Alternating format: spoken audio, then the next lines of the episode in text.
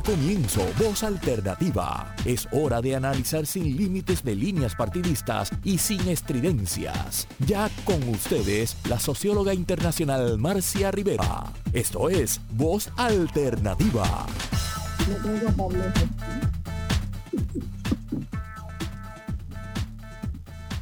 Muy buenos días, amigas y amigos. Hoy estamos, hoy es un día bien especial, ¿verdad? Eh, había muchas cosas esta semana para discutir, pero las debí posponer para la semana que viene y darle atención a las cosas que, que tienen prioridad. Yo traté de ir a Chile esta semana, eh, de Montevideo a Santiago solo hay un vuelo directo diario, estaba absolutamente sobrevendido, tratamos por todas las vías de, de eh, hacer posible que yo pudiera ir y participar en las actividades multitudinarias que se van a estar se han estado celebrando ya desde esta pasada semana y que seguirán en los próximos días, porque mañana se cumplen 50 años del golpe de Estado en Chile que derrocó al gobierno de la Unidad Popular conducido por Salvador Allende. Eh, en 1970, este médico Salvador Allende fue electo presidente por vía de elecciones democráticas, abiertas y libres de la República de Chile y él era encabezaba la Unidad Popular, que fue una coalición política de izquierda y de la izquierda cristiana, ¿verdad? Un sector de la, de la eh, democracia cristiana. Todo con una visión antiimperialista. La Unidad Popular representó una nueva esperanza en el pueblo chileno y generó muy importantes avances sociales. Y lo hizo de una manera muy particular, en un proceso de diálogo y concertación social. Realizó una reforma agraria profunda en un país que todos sabemos que era un país fuertemente latifundista y clasista buscó mediante lo que se conoció como la vía chilena al socialismo, generar una forma de vida pacífica, democrática, progresiva, de diálogo e integración sin lucha armada. Eh, la Unidad Popular no tuvo eh, conflictos con eh, las diversas etnias indígenas chilenas, no tuvo conflictos con sectores empresariales que también se unieron al proceso. Eh, tengo que aquí añadir a alguien más que me está llamando. Eh, y eh, generó esas, esas, esas ¿verdad? esos cambios por lo que el mismo Allende llamaba la revolución de las empanadas y el vino. Empanadas y vino es algo que toda la población de Chile come con mucha frecuencia, tanto los ricos como los pobres, la empanada chilena y el vino tinto y esa imagen a mí me siempre me, me, me sacudía, ¿verdad? Pensar que se podía hacer una transformación tan grande identificando qué es lo que nos une. En el caso de Puerto Rico a lo mejor es el lechón asado. Bueno, esa vía que buscaba la equidad y los derechos para toda la población, un Chile plural, pero integrado en un proyecto común, fue minada sistemáticamente por sectores de la derecha y por acciones de Estados Unidos, hasta llegar, culminó en el golpe de Estado del 11 de septiembre del 1973. Con la desclasificación reciente de documentos eh, de la Casa Blanca, hoy sabemos cuán involucrados estuvieron el presidente Nixon y el secretario de Estado Henry Kissinger en el proceso de derrocamiento del gobierno de Salvador Allende, primero en la fase de desestabilización y luego directamente en el, en el derrocamiento militar. Eh, la democracia, que era la aspiración máxima de los chilenos y de la unidad popular, fue derrocada en las armas, por las armas del ejército, de los militares. ¿Cómo fueron esos años de gobierno de la unidad popular? Nuestros invitados hoy, todos los cinco, vivieron esa experiencia. Eran entonces jóvenes puertorriqueños, universitarios, que quedaron marcados por Chile. Varios de ellos han seguido investigando y participando en intercambios y debates con las comunidades académicas chilenas. ¿Cuáles fueron las consecuencias del golpe? ¿Qué aprendimos de esa experiencia en los pasados 50 años? Con nuestros invitados comenzamos este pequeño homenaje al pueblo chileno. Eh, voy a presentar, pero déjenme eh, hacer entrar aquí a, a Pablo José Rivera, que está en fila, y creo que estamos todos ya. Perfecto. Bueno, vamos a presentar a nuestros invitados. Tengo por aquí muy sonriente a Carlos Rivera Lugo, uno que, de los que se ha mantenido, él es un boricua chileno, podríamos decir, que se ha mantenido muy cerca, ¿verdad? A todos, a todo ese grupo en Puerto Rico le llamaban los chilenos en una época. Eh, Carlos Rivera Lugo es doctor en Derecho por la Universidad del País Vasco, con una maestría en Derecho en Columbia University, un posgrado en Ciencias Políticas en Flaxo, Chile, a eso fue a Chile, y un Juris Doctor de la Universidad de Puerto Rico. Hasta el 2013 fue la principal figura de la Escuela de Derecho Eugenio María de Hostos en Mayagüez. Desde entonces ha sido profesor visitante regular en varias, en varias universidades eh, tanto en Puerto Rico como en el exterior. Y además eh, es un investigador que, que lo reconozco como una de las voces más autorizadas en los temas que trabaja Carlos y está vinculado a importantes grupos de trabajo y de investigación en diversos organismos internacionales como Claxo y el ILSA. además integra juntas editoriales, un colaborador frecuente de, revistas académicas y, de 80 grados y otras revistas de alcance más amplio. Carlos, bienvenido, es un honor y un placer tenerte en el programa hoy. ¿Sabes Gracias, Marcia, un honor para mí. Que te distingo mucho y que, y que te aprecio mucho. Igual, igual. Tenemos a Roberto Delgado, en Puerto Rico todo el mundo lo ha conocido por Cate y ya Cate pasó a ser parte de su nombre, ¿verdad? Cate estudió en eh, una maestría en economía en la Universidad de Chile, a eso fue a Chile a estudiar una maestría. En Puerto Rico trabajó luego en la Oficina de Desarrollo Económico del Gobernador, en el Centro de Desarrollo del Banco Popular, enseñó en el Sistema de Méndez, y estuvo dirigiendo Universidad de Puerto Rico durante varios años. Actualmente está felizmente jubilado en Oregón y también haciendo proyectos desde allá.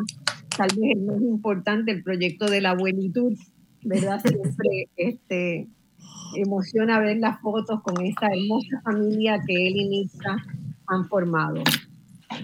Nitz Hernández, que está junto con Kate en el, día de hoy y todos los días de la vida, estudió una maestría en sociología en la Facultad Latinoamericana de Ciencias Sociales, que es Flaxo, y tiene luego un doctorado en comunicaciones de la Universidad de Wisconsin. Fue catedrática y gerente universitaria en la Universidad de Sagrado Corazón y en la Universidad de Puerto Rico, donde también dirigió el consorcio eh, interuniversitario de tecnología de la educación. Actualmente está también jubilada en Oregón, pero está dedicada a la gestión cultural y a la colaboración con organizaciones latinas de la comunidad se ha dedicado a escribir poesía y a pintar y lo hace muy bien. Ha descubierto una segunda vía en su vida. Nitza, como siempre, los queremos y estamos encantados en tener esta conversación con ustedes. Gracias, Marcia. Un honor para estar aquí también con el resto de los compañeros. Bueno, y tenemos a Pablo José Rivera. No somos hermanos ni familia, pero como si lo fuéramos. ¿Verdad? Este, una relación de muchos, muchos años de, compartir experiencias, de trabajar juntos.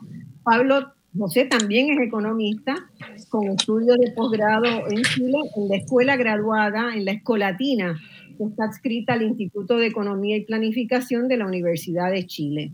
A su regreso a Puerto Rico ejerció como profesor en la UPR, fundó el Instituto de Investigaciones Hispania Research que luego se asoció al grupo Ipsos de Francia y le dedicó muchos años de su vida a ese, a ese proyecto. En la actualidad es socio fundador y jefe de investigaciones de Métrica Inc., que sigue haciendo estudios de mediciones. Él ha dirigido numerosos estudios para empresas privadas, mayormente tipo pymes, sindicatos, organizaciones comunitarias, así como universidades en Puerto Rico y Estados Unidos. Actualmente se desempeña mayormente como consultor en estudios de opinión pública, en estudios políticos y en planificación estratégica. Pablito, llegaste. Tienes tu, tienes tu micrófono cerrado. No. Ahí estamos. Prende el micrófono, Pablo. Mira, a ver, el micrófono, ¿sabes dónde está? Está. Pablito. Al frente de ti. Al, frente de ti. El simbolito del micrófono. Eso es. Bueno, en lo que Pablo encuentra el micrófono, pero lo va a encontrar, tenemos aquí también a Juan Yusti. Juan Yusti es profesor de historia en la UPR, en Río Piedra, posee un doctorado en sociología. Jubilado. Profesor jubilado, es cierto. Jubilado, sí. Recientemente jubilado. Este, eh, eh, y eh, posee un doctorado de sociología de SUNY Binghamton y un grado en Derecho de la Universidad de Puerto Rico. pero no se ha dedicado al derecho, siempre se ha dedicado más que nada a la historia y a la historia de los derechos, por ejemplo. Entre 2004 eh, todo el mundo reconoció la extraordinaria labor que llevó adelante eh, Juan Justi al frente del Centro de Acción Urbana Comunitaria y Empresarial de Río Piedras, aquello que se llamó CAUCE, se llama CAUCE, adscrito a la universidad, y que buscaba vincular a la Universidad de Puerto Rico en Río Piedras con las comunidades este, de Río Piedras. Ha publicado importantes trabajos sobre la historia social, ambiental y legal de Puerto Rico y el Caribe. Y ha asesorado también a grupos comunitarios en Piñones eh, y en Vieque. Él pasó una temporada en Chile. Él no fue a estudiar como los cuatro anteriores. Él pasó, ya nos va a contar, ¿verdad? Haciendo una gira a la inversa de la que hizo el Che, en vez de, en vez de motocicleta a pie o en PON, o en ómnibus o en lo que apareciera, y llegó, eventualmente llegó a Chile, Chile lo, lo, llamaba, eh, previo al golpe de Estado, y estuvo unos dos meses y escribió una crónica, en aquel momento escribió, digamos, yo supongo que será porque yo también hago esas cosas, escribo un boceto, ¿verdad? De crónica que después con el tiempo uno lo va retomando. Hace 10 años yo recibí esa crónica en una fecha como hoy, en conmemoración del golpe, y me sacudió. Es una crónica muy hermosa.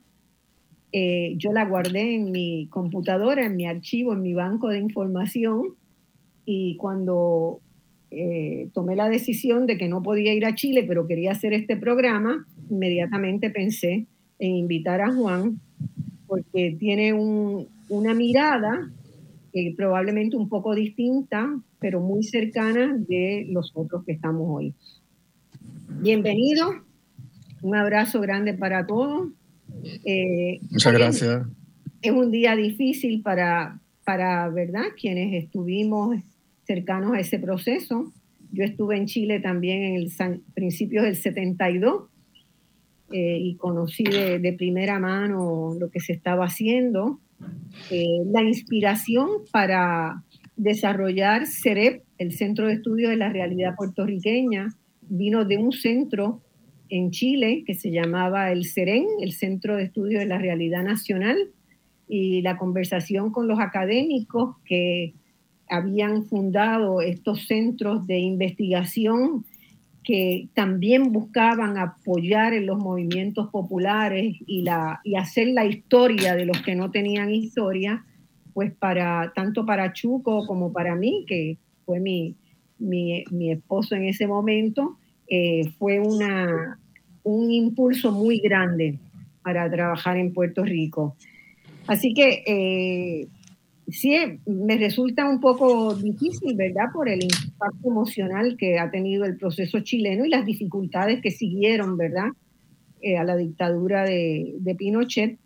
Pero yo quiero comenzar con que todos me digan, ¿por qué fueron ustedes a Chile? Los que fueron a estudiar, ¿por qué Chile? Todavía no estaba el gobierno de la Unidad Popular, cuando ustedes toman la decisión de ir a Chile. ¿Quién quiere empezar?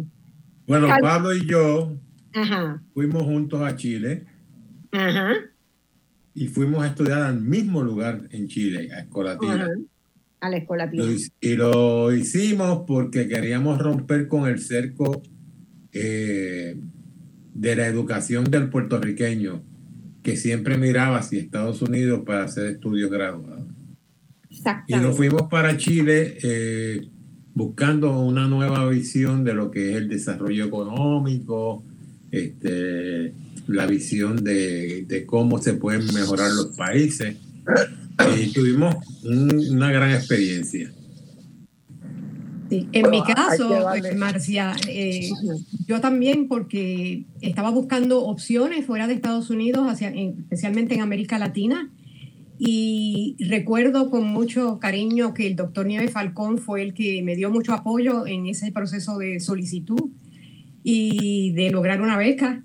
Y también en aquel momento en la Universidad de Puerto Rico, a través de Abraham Díaz González, que era el rector en aquel momento de Río Piedra, estaba muy abierto a las posibilidades de enviar estudiantes becados hacia América Latina.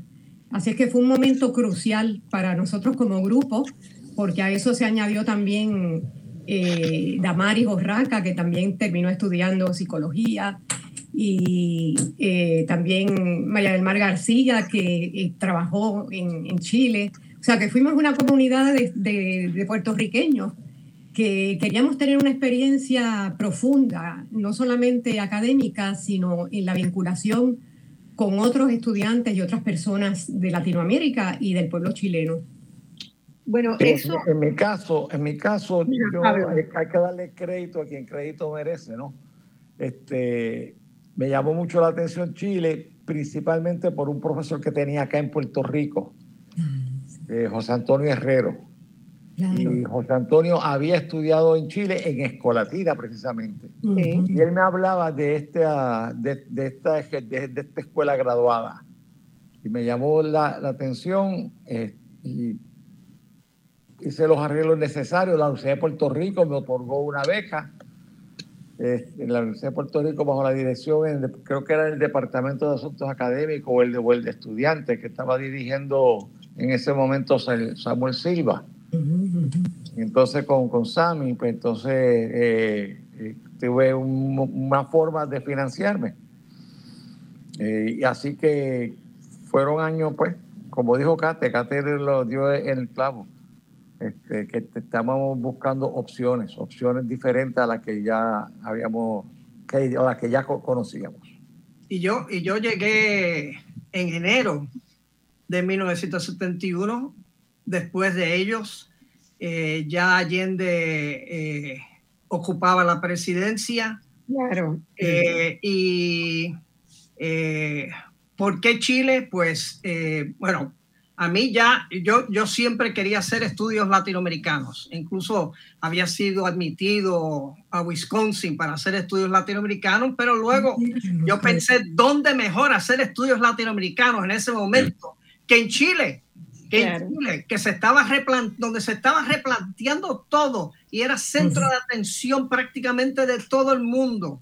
Y, el gran, y hubo un banquero don Enrique Campos del Toro, que me dio una beca para que yo finalmente pudiese ir. Y, debo, y debo también reconocer que en gran medida, ¿verdad? Eh, eh, me ayudó todo el aliciente y la, la orientación que NITSA continuamente me estaba dando eh, eh, a través de correspondencia, ¿verdad? Que, que, se intercambiaba entre nosotros. Antes, antes de la internet, antes de los correos electrónicos, antes de la posibilidad de llamar gratuitamente, existía el correo. Eso es. la comunicación epistolar. Eh, y, era muy rico escribir cartas y recibir cartas, ¿verdad? Oh, creo que esa emoción se ha, se ha perdido. Eh, bueno, yo también fui de la generación de ustedes que estábamos buscando alternativas a, estudiar fuera, fuera de Puerto Rico porque ya se veía que era avasallante, ¿verdad? La influencia de, la, de las universidades, de las visiones estadounidenses, muchas de las cuales eh, iban a contrapelo de lo que se estaba discutiendo en el resto del mundo. Entonces era una forma de buscar oxígeno. Eh, y yo quiero, Nitza lo mencionó, eh, Abraham Díaz González fue probablemente para mí uno de los rectores más excepcionales que ha tenido la Universidad de Puerto Rico, porque se preocupó por formar la siguiente generación de académicos y de investigadores en el país, ¿verdad? Exacto.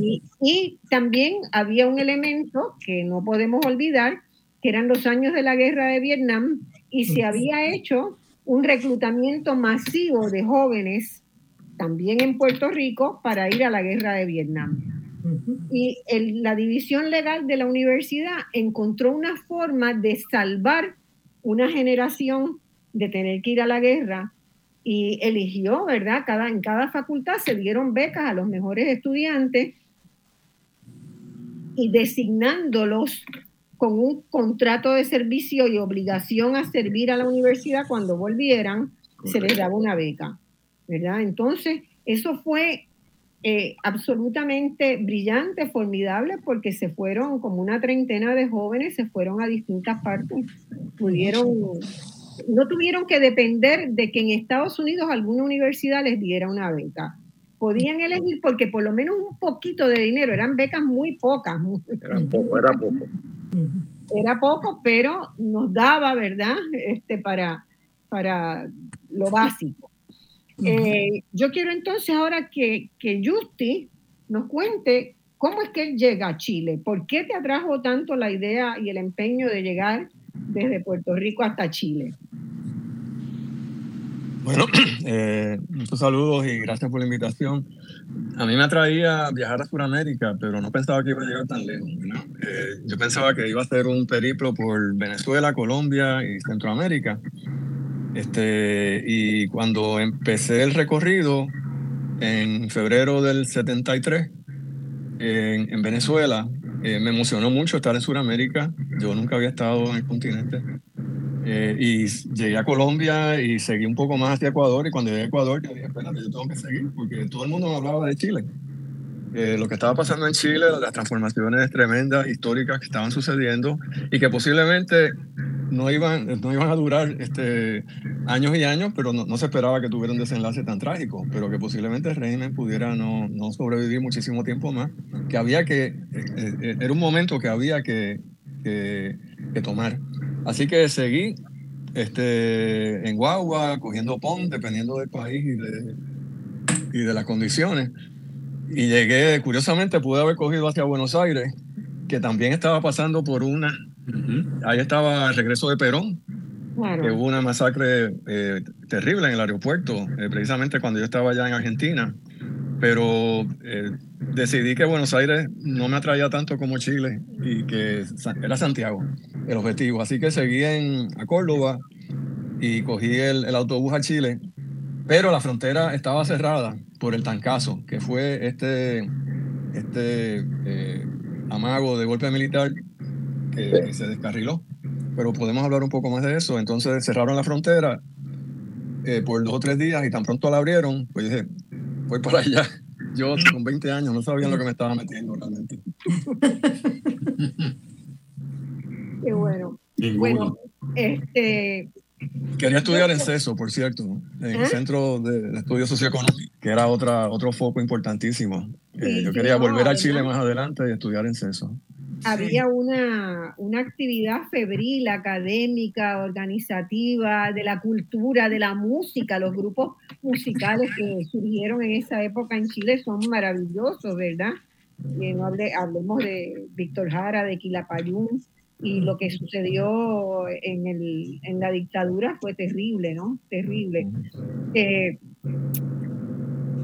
¿Cómo ustedes percibían los, cuando, los que estaban viviendo allá, ¿verdad? Y los que pasaron tiempo todos, ¿cómo percibían eh, la receptividad de la población chilena a la unidad popular? O sea, ese, ese entusiasmo que se, que se pensaba o que se sentía desde lejos, ¿existía adentro también? Claro que existía. Este, y, realmente, desde el primer momento tú te das cuenta de que, y te das cuenta por diversas razones, te das cuenta de que, de que Allende llegando, tomando eh, el, el gobierno, el gobierno, y tal vez podemos hablar un poco sobre eso, lo que es tomar el gobierno. No es lo mismo que tomar el poder. Entonces, eh, Allende eh, en este momento tenía un apoyo popular bastante, bastante fuerte y coherente. coherente. La unidad popular fue eso, fue, una, fue un conjunto de fuerzas organizadas entre sí para que, para que se pudiese materializar un triunfo electoral. Y, nos llamaba mucho la atención en este caso a, nosotros, por lo menos a mí, que tenía una vertiente medio de abstención electoral, lo cual los chilenos que conocía rápidamente me la combatían. Y, realmente lo que, lo que más, más me llamó la, la, la atención era cómo había ese endoso a Salvador, a Salvador Allende, compañero presidente, como dirigente de, de, todo el proceso y a las organizaciones que formaban parte de la unidad popular, que fueron varias. Sí, yo le añadiría a lo que menciona Pablo y hacer énfasis en esa acción unitaria, esa coalición y alianzas de diferentes partidos, movimientos, eh, comunidades eh, diversas eh, y en ese sentido para para mí fue una experiencia de, ver lo que la unidad del pueblo puede lograr a pesar de que reconocíamos que había una división grandísima, porque recordemos que Allende ganó con una, bueno, con una cantidad muy, muy eh, competitiva con los otros candidatos de la derecha y de la democracia cristiana, pero en realidad lo que nos, lo que nos impactó fue cómo el pueblo se pudo eh, aliar, eh, sobre todo los sectores populares, en la clase obrera, para poder este, buscar unas reivindicaciones sociales eh, que eventualmente se fueron dando a través del gobierno de la Unidad Popular. y, yo creo que la, la esa efectividad y ese, esa proyección cada vez mayor y ese apoyo cada vez mayor, uno ya lo podía ver eh, en las primeras elecciones parlamentarias que se celebran a comienzo de 1971, donde ya de un, de un 30 y pico por ciento con el que Allende había ganado, una mayoría de lo que llaman plural, ¿verdad? Eh, eh, ya la unidad popular sobrepasaba el 50, por poco, pero lo sobrepasaba. Es decir, él, estaba multiplicando su apoyo.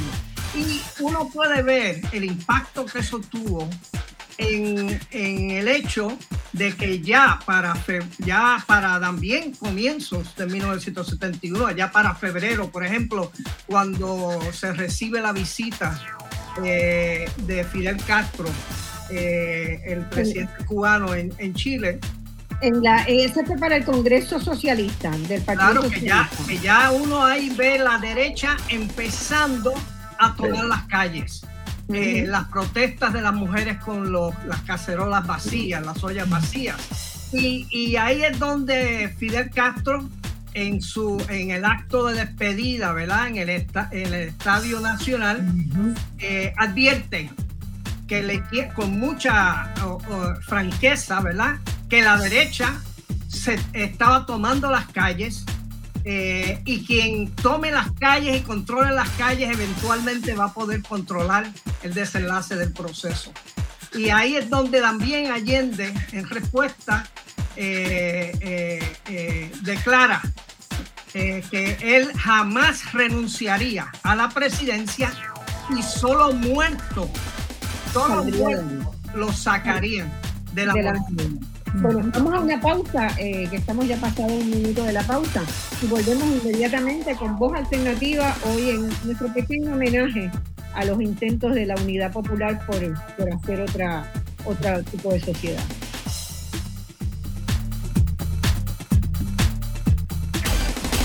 En solo minutos regresamos con Voz Alternativa por Radio Isla 1320.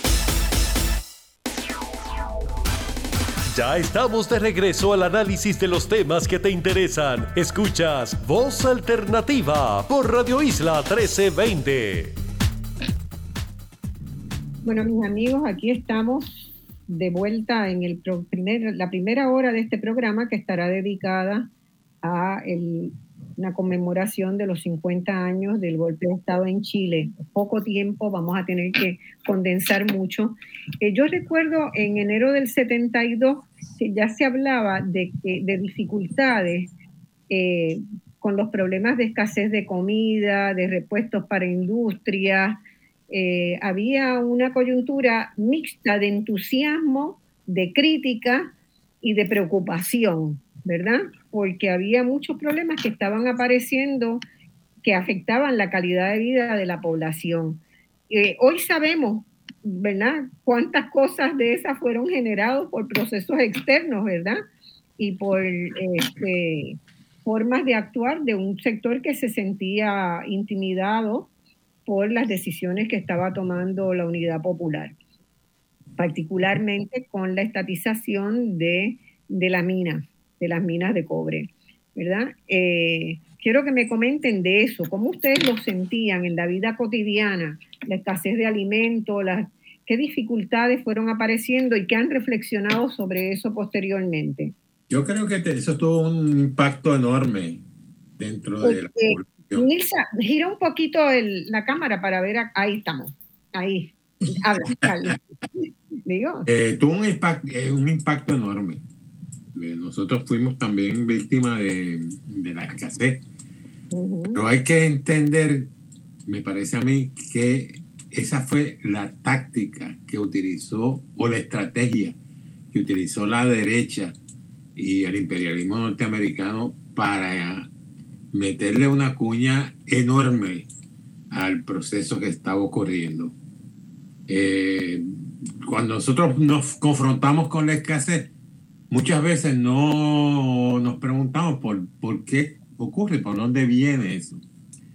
Pero todas las, eh, las medidas que se tomaron de impedir que llegara a la población la, la, la, básica del día de, la vida del, chileno, eh, vinieron de, de estrategias totalmente planificada para, para crear una crisis de gobernanza, de gobierno, eh, a través de, crear esta situación. Nosotros fuimos eh, partícipes de, de, trabajos de ir a meternos en una, en una estación de tren, a vaciar trenes que estaban paralizados, no se sabe por qué, estaban paralizados allí a vaciarlo y, y, crear la, tratar de restablecer las fuentes de distribución de, bienes para la población. Eh, Nisa y Mari, Marimar eh, no tenían pañales para las niñas que acababan y, y Damari no tenían pañales porque no había eh, no, no habían pamper en ese entonces y lo que había era tela y esa tela estaba en algún sitio escondida y la leche. La leche. Eh, fueron atentados directos contra el pueblo. La venta de la leche. Exacto, que, que, eran atentados directos este, eh, contra la gente. La, el problema de la carne. Fue, y los pollos, yo me acuerdo de los pollos. pero, pero es bien interesante entender que, por ejemplo, la dieta básica de un trabajador de una de las empresas más desarrolladas de Chile a mediodía era un caldo de, de, huesos y, un canto de pan con un poco de ensalada eh, diario. Eso era lo que era antes de la unidad popular. Eso mejoró significativamente durante el proceso, el corto proceso de la unidad popular. La alimentación del, del pueblo aumentó y, y la gente que, estuvo conspirando contra la unidad popular sabía eso. Y ahí fue que atacaron. Sí, déjame añadir brevemente, porque eso fue mucho impacto. Eh, la unidad popular eh, logró que se declarara un litro de leche para cada niño y niña chileno. ¿Se acuerdan? y, y, se hizo por varios, por varios meses, o sea, el primer año, casi el segundo año, y ahí entonces el segundo año empezó a escasar la leche en polvo porque la metían en, en, en huecos de la tierra, en hoyos profundos que aparecieron después. Miles y miles y miles de latas de leche, no me acuerdo, de leche en polvo o sea que eso fue por donde, imagínate, por la niñez que es tan vulnerable, todo ese sentido de, de seguridad.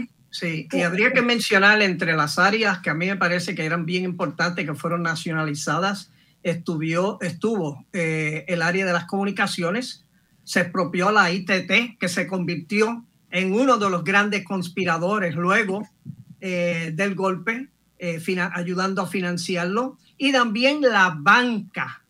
Se nacionalizó la banca. Y yo siempre recuerdo cuando yo le escribía a don Enrique Campos del Toro, el banquero que me becaba, hablándole del proceso y le hablé de la nacionalización de la banca y cómo eso iba a facilitar que le llegara el crédito a los pequeños agricultores, eh, a los pequeños empresarios. Fue la, nunca me respondió. Yo creo que ahí llegó su simpatía, ¿verdad? Por, lo que ocurría. En... ¿Qué he hecho? Dijo. Pero, oye, pero continuó dándote la beca. Ah, sí, continuó dándome la beca, eso sí. Y, y luego le dio una beca a Nisa. Sí, hombre de palabra, hombre de palabra. Sí, sí, Lo interesante también es que había una combinación de bloqueo externo de los materiales y equipos y había un acaparamiento interno también.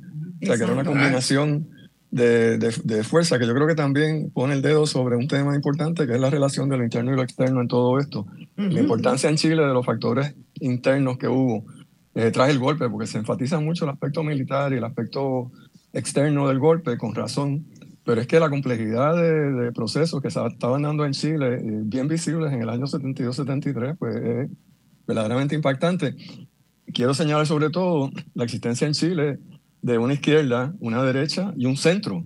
Los tres sectores bien organizados a un nivel como pocos países en América Latina, quizá más que ninguno, con sus propios partidos, organizaciones públicas y privadas, izquierda, derecha y centro. El centro apoyó a Allende. Cuando la elección de, de Allende se fue, porque no, no quiso seguir en ese momento con el Partido Nacional. El problema en el 73 es que eh, el centro, demócratas cristianos, regresan a los brazos del Partido Nacional y entonces ahí tenía ya una mayoría legislativa eh, esa coalición del Partido Nacional y, y, la, y la democracia cristiana. Y entonces ahí se le se hizo mucho más difícil a Allende eh, conducir un, gobierno, residenciamiento continuo de secretarios de gobierno, por ejemplo. Sí, le paralizó básicamente, paralizaron básicamente el gobierno. Eh, ahora en esto es muy interesante la labor, ¿verdad? Para los historiadores este, que quieran hacer historia reciente, eh, porque hay una enorme cantidad de documentos desclasificados que uno puede reconstruir una trama. Eh, yo estuve mirando no hace mucho, hace unos meses, porque también en Uruguay se conmemoraban los 50 años del golpe de Estado, que fue el 29, el 29, el 27 de agosto del 73. Eh, las cosas que me llama la atención, me llamó mucho la atención, fue que el tancazo, que fue como la primera prueba, fue dos días después del golpe de Estado de Uruguay. Uruguay, así es. Entonces, todos los personajes que habían intervenido en Uruguay son los personajes que van apareciendo también en la intervención de Chile y las estrategias muy similares también. Eso es súper importante también. Entonces fue nueve días después de, de, la masacre en Argentina, en Buenos Aires. nueve días después, exactamente. Entonces son esos eventos hay que verlos en conjunto, ¿verdad? Y hay que empezar a estudiar ese periodo y ese momento ahora con, con motivo de la, de, de, la conmemoración de estos 50 años del golpe, eh, se está lanzando una campaña contra la doctrina Monroe, una campaña mundial. ¿verdad? Pero que tiene mucho más fuerza y asidero en la región. Eh, ¿Por qué? Porque la doctrina Monroe consideraba, ¿verdad?, que era lógica, natural, eh, que Estados Unidos y deseable que Estados Unidos interviniera en los procesos de todos los países de la región, ¿verdad? Era el famoso llamado patio trasero, ¿no? Este, en el caso de Argentina, Chile y Uruguay, bien trasero, porque es bien lejos, pero con, recursos económicos importantes que le interesaban a, a, los Estados Unidos. Así que eso está en la agenda de la investigación. Yo este, me encantaría ver que se forman grupos de trabajo de jóvenes en Puerto Rico para entender esos procesos. Primero, el proceso de la alianza, de cómo se construyó esa alianza que pudo llegar al poder, ¿verdad? Eh, la coalición de la unidad popular, y, cómo pudo enfrentarse a diferencias internas que había con bastante solidez, solvencia y coherencia, como decían ustedes, ¿no? Esa experiencia hay que estudiarla. Yo creo que, el, punto que trae Justi sobre la existencia de, de organizaciones y formas políticas para las tres, grandes áreas eh, de la política es bien importante, pero no se nos debe olvidar que el, eh, la actitud este, golpista en Chile estuvo presente desde la primera noche en que, gana Salvador Allende, que sacaron los tanques del sur de, Santiago para eh, hacer un autogolpe contra, contra el demócrata cristiano eh, esa misma noche y, y, las movilizaciones que se, que se desarrollaron para llegar hasta la moneda de gente fue realmente para crear un cordón de, de, de, de resistencia. de resistencia a ese golpe que se estaba organizando esa primera noche. Bueno, todavía el otro día en Guatemala, hace dos semanas, ¿verdad? También vimos ese mismo, ese mismo proceso eh, es, muy difícil para, para las sociedades que creen en la equidad, la justicia, los derechos humanos, la democracia de verdad, no la de, no la de ficción de la Lalandia, este, pues desarrollar un proyecto alternativo realmente sigue siendo difícil. Pero, pero ahí estamos. Eh, yo, yo quisiera que fuéramos, ¿verdad? Eh, eh, después del el tancazo fue en junio, ¿verdad? Eh, y dos días después del golpe de Uruguay. Y luego el 11 de septiembre es el caos, la represión sin límites, la toma de la, de la moneda, eh, los arrestos, las torturas, los desaparecidos. Ahí se instala, ¿verdad?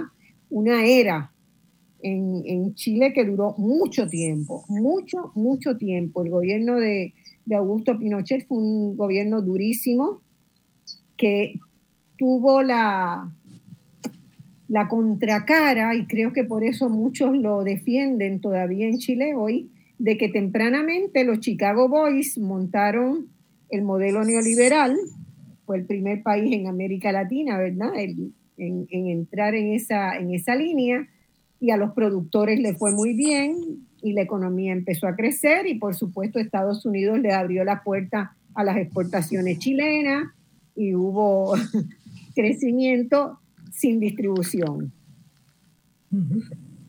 Entonces, eh, alguno de ustedes me gustaría que, comentaran un poco ese, ¿verdad? La dureza. Ya ustedes no estaban ahí en...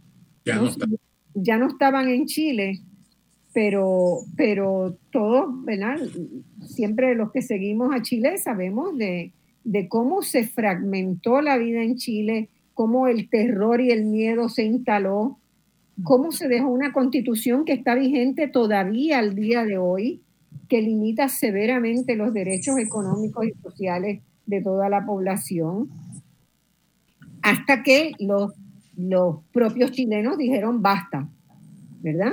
y viene el plebiscito, ¿verdad? Se logran, la población se logra organizar para hacer un plebiscito sobre la continuidad del gobierno de, de este Pinochet en el 98 y ganan, gana el no, ¿verdad? No más, no más dictadura y Pinochet tiene que ceder el poder eh, el, primero de, el 11 de marzo del 90 a Patricio Elwin, que fue eh, el primer presidente de una reagrupación de fuerzas de las que habían constituido la Unidad Popular, ¿verdad? Llamada la concertación, ¿verdad? Que era un término muy, muy chileno, digamos, en Chile fue donde primero se empezó a hablar de concertación, de consenso, eh, de diálogo, son palabras que los chilenos han contribuido al, diccionario internacional.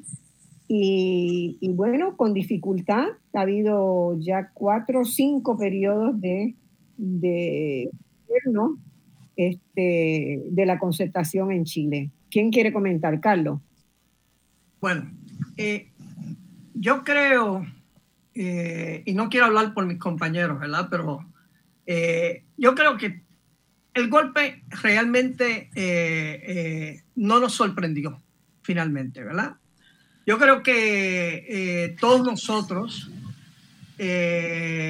veíamos críticamente cosas que ocurrían que tienen que ver con lo que Pablo planteó, la gran diferencia que no acababan de entender a veces en el gobierno de la Unidad Popular, la gran diferencia entre ocupar el gobierno y tomar el poder. ¿Verdad? Que el gobierno, tomar el gobierno podría servir para avanzar, pero no para tomar el poder, porque el sistema no lo iba a permitir. Y yo creo que esa ese, fue una de las grandes lecciones de esa apuesta que hizo la Unidad Popular, ¿verdad?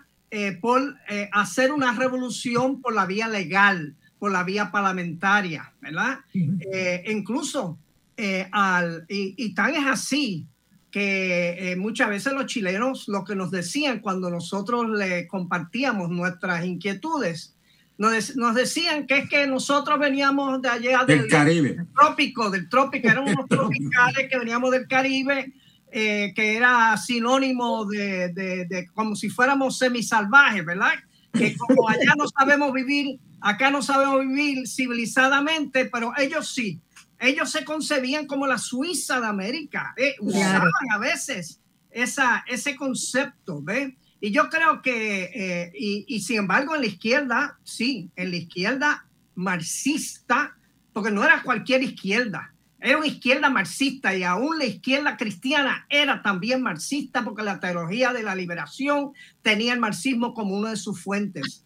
Y, y, se hacían críticas de que, de que había que irse preparando para el golpe. Eh, hubo, y, y lamentablemente el día del golpe, las industrias, ¿por qué los trabajadores no salieron de las industrias? ¿Ah?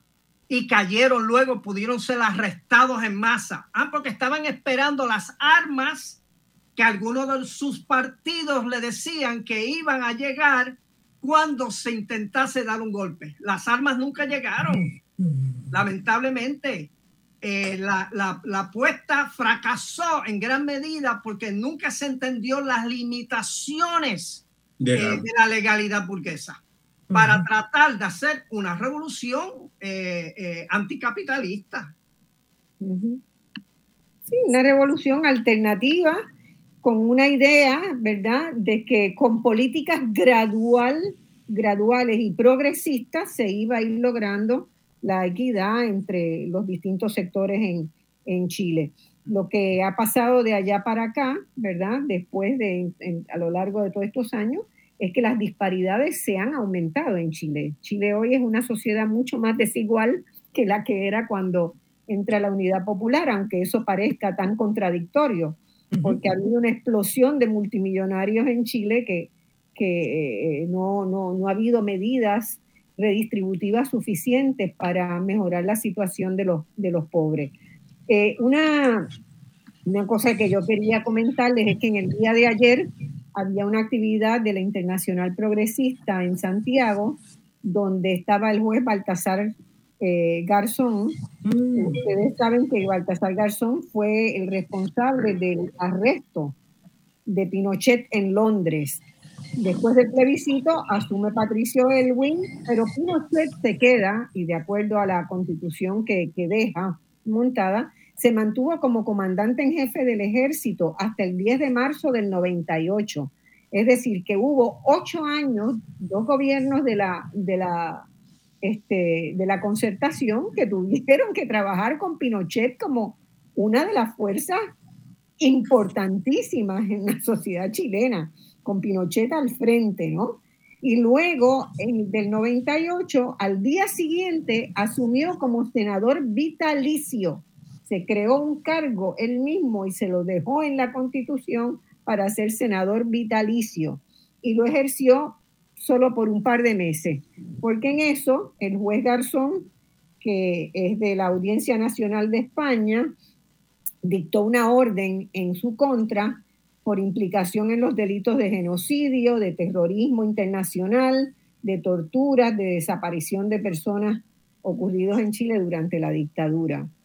Y una semana después de la detención, el juez Garzón dictó una orden de embargo de todas las cuentas bancarias que pudieron llegar a ellas, porque a muchas no pudieron llegar, estaban en Suiza, en Luxemburgo y en otros países, en las que se encontraron cuentas, un centenar de cuentas millonarias secretas que eh, este, dieron cuenta, ¿verdad?, de que no solamente era un dictador duro, sino que era pillo, que era, corrupto, sumamente corrupto y que había sacado para sus arcas personales todo ese dinero. Bueno, gracias al, al trabajo de, del juez Garzón, pues eso, eso se pudo hacer. Y también se revelaron más tarde, después que se dilucidó ese caso, que también había cuentas secretas en los Estados Unidos, protegidas por los Estados Unidos. Entonces, eh, la pregunta, ¿verdad?, que, que, nos queda dando la vuelta, el juez Garzón eh, tuvo, ¿verdad?, en el Tribunal Internacional eh, Penal, pudo pudo llevar ese, ese caso y de alguna manera pues reivindicar la gesta de, de, la unidad popular. Pero hoy los desafíos que tiene Chile son muy grandes, ¿verdad?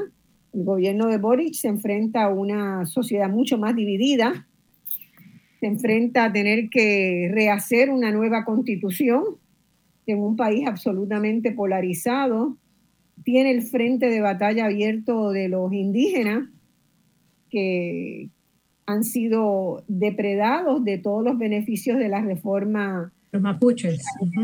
Los mapuches, sí, que de la reforma agraria que se había hecho. Eh, de este momento actual y ya nos quedan tres minutos de programa. Nixa o Carlos, Pablo. bueno, yo, yo, solamente le diría a Carlos, a Carlos que brevemente reflexionara para, para, el público y para nosotros eh, si hay visos de que pudiera repetirse de nuevo una intervención militar en Chile eh, actual debido a esa amenaza que siente la burguesía y, y los sectores medios que no comprenden eh, muchas de las cosas que están confundidos todavía de lo que es manejar un proceso de justicia social y de, de soberanía popular. Carlos. Sí, yo, yo creo que si la derecha pudiese hoy, bueno, si la derecha en días recientes emitió una declaración eh, en apoyo a Pinochet y al golpe de Estado de hace 50 años. La derecha. yo, yo, me pregunto, ¿qué lugar tiene unas fuerzas políticas dentro de una democracia si realmente fuera democracia, si lo que creen en última instancia es destruir la democracia e imponer por la fuerza los intereses de su clase y los intereses obviamente de foráneos, ¿verdad? Que ellos representan, que es uno de los problemas. Y por otro lado, pues entonces está el gobierno de Boric, que a diferencia del gobierno de Allende, Allende no le preocupó levantar olas ¿eh? porque quería hacer una revolución. ¿eh? Eh, Boric, ¿cuál es la lección que él aprendió del golpe contra Allende? Da la impresión que, la, lección que él recibió es que no se pueden levantar olas para no provocar a la derecha o a las Fuerzas Armadas. Y eso ha puesto a la izquierda, a la izquierda bajo Boric en una actitud defensiva que solo ha servido para que la derecha se recupere de su derrota en las pasadas elecciones presidenciales y hayan podido derrotar una constitución que también Boris como que eh, la miró desde lejos, la apoyó desde lejos, pero que no se preocupó para organizarla. Porque ese es el gran problema. El, problema no es si queremos o no queremos hacer un cambio, si hay o no hay condiciones para hacer un cambio. Es cómo uno se organiza para hacerlo.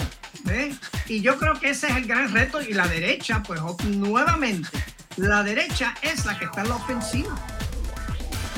Sí, si puedo decir algo rápido, este problema de qué hace, qué pasa con una fuerza golpista dentro de un sistema democrático es que tiene planteado los Estados Unidos ahora mismo.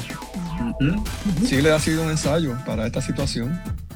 Como decía Malcolm X, the chickens come home to roost. Ya no acaba el tiempo. No, se le, se le, se le, se le eliminó la, la, voz a, Marcia. Este, eh, ha sido un excelente diálogo. Los dejo convocados para que sigamos hablando de Chile más adelante. Sí, Muchas gracias por la invitación. Tenemos que evaluar gracias, gracias, actividades, en qué pasa, qué va a pasar con la nueva constitución, que ya tuvo un revés, pero que se está reviendo. Así que queda conformado el grupo de estudios de Chile de Radio Isla y de Voz Alternativa. Gracias, gracias, gracias Muchas gracias. Brazos y besos a los. Igual, brazos y besos. Un placer compartir con ustedes. Abrazo, abrazo.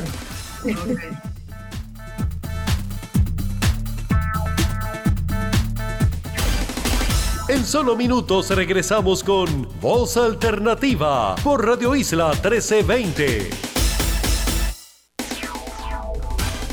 Ya estamos de regreso al análisis de los temas que te interesan. Escuchas Voz Alternativa por Radio Isla 1320.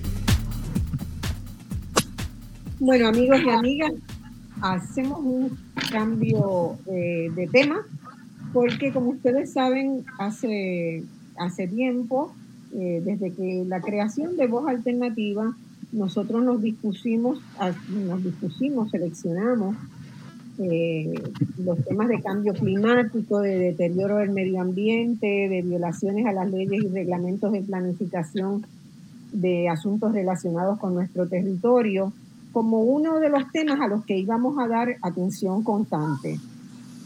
Y hemos discutido, hemos hecho por lo menos siete, ocho eh, programas especiales sobre estos temas a lo largo de los pasados seis años. Y hay un tema que no habíamos discutido hasta ahora, no lo habíamos analizado, ¿verdad?, a fondo, eh, y es el tema del manejo de los desperdicios biomédicos en Puerto Rico. Hemos analizado el tema de los residuos, de la basura, de la basura costera, pero nunca habíamos puesto el ojo en el manejo de los desperdicios biomédicos. Desde los años 90, eh, científicos, líderes comunitarios, organizaciones sociales vienen denunciando que en las playas del oeste en particular, Anasco, Mayagüez, Rincón, se han encontrado desperdicios biomédicos y los sucesivos gobiernos se han hecho de la vista larga no han tomado acción, no se ha realmente tomado en serio ese asunto, que es un problema serio.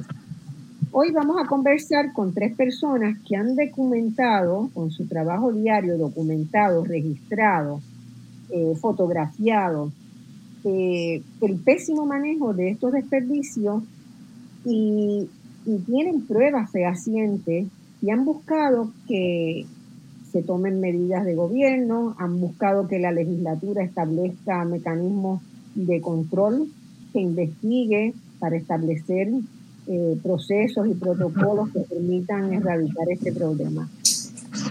Quiero agradecerle a las colegas doctora Julia Minucci y Carmen Laura Bonilla de Mayagüezanos por la Salud y el Ambiente haberme acercado su preocupación por este tema. Y tengo el placer de tener a estas tres fabulosas personas conmigo que dedican buena parte de su tiempo asegurar que nosotros no seamos víctimas de los muchos problemas que pueden generar el mal, de, el mal manejo, ¿verdad? El, eh, de esos desperdicios. Este, buenas, buenos días, buenas tardes ya a, a, todos los que nos acompañan. Quiero presentárselos, la doctora Ana Navarro. Ana sí ha estado en voz alternativa en varias ocasiones y hemos hecho este podcast también, este, programas especiales eh, para seguir la cumbre climático última. Es una reconocida especialista en salud de los ecosistemas costeros. Hizo su bachillerato en microbiología industrial, una maestría en micología y un doctorado en ciencias marinas con especialidad en oceanografía química en la Universidad de Puerto Rico en Mayagüez. Ella ha dedicado su vida a investigaciones relacionadas con la química del agua, con los contaminantes, el derecho humano al recurso del agua, la legislación protectora del agua y los problemas ambientales. En el 2008, además de esa formación vasta que ya tenía, completó un grado de Juris Doctor, magna cum laude, y fue admitida al Tribunal Supremo de Puerto Rico para la práctica de la abogacía y la notaría.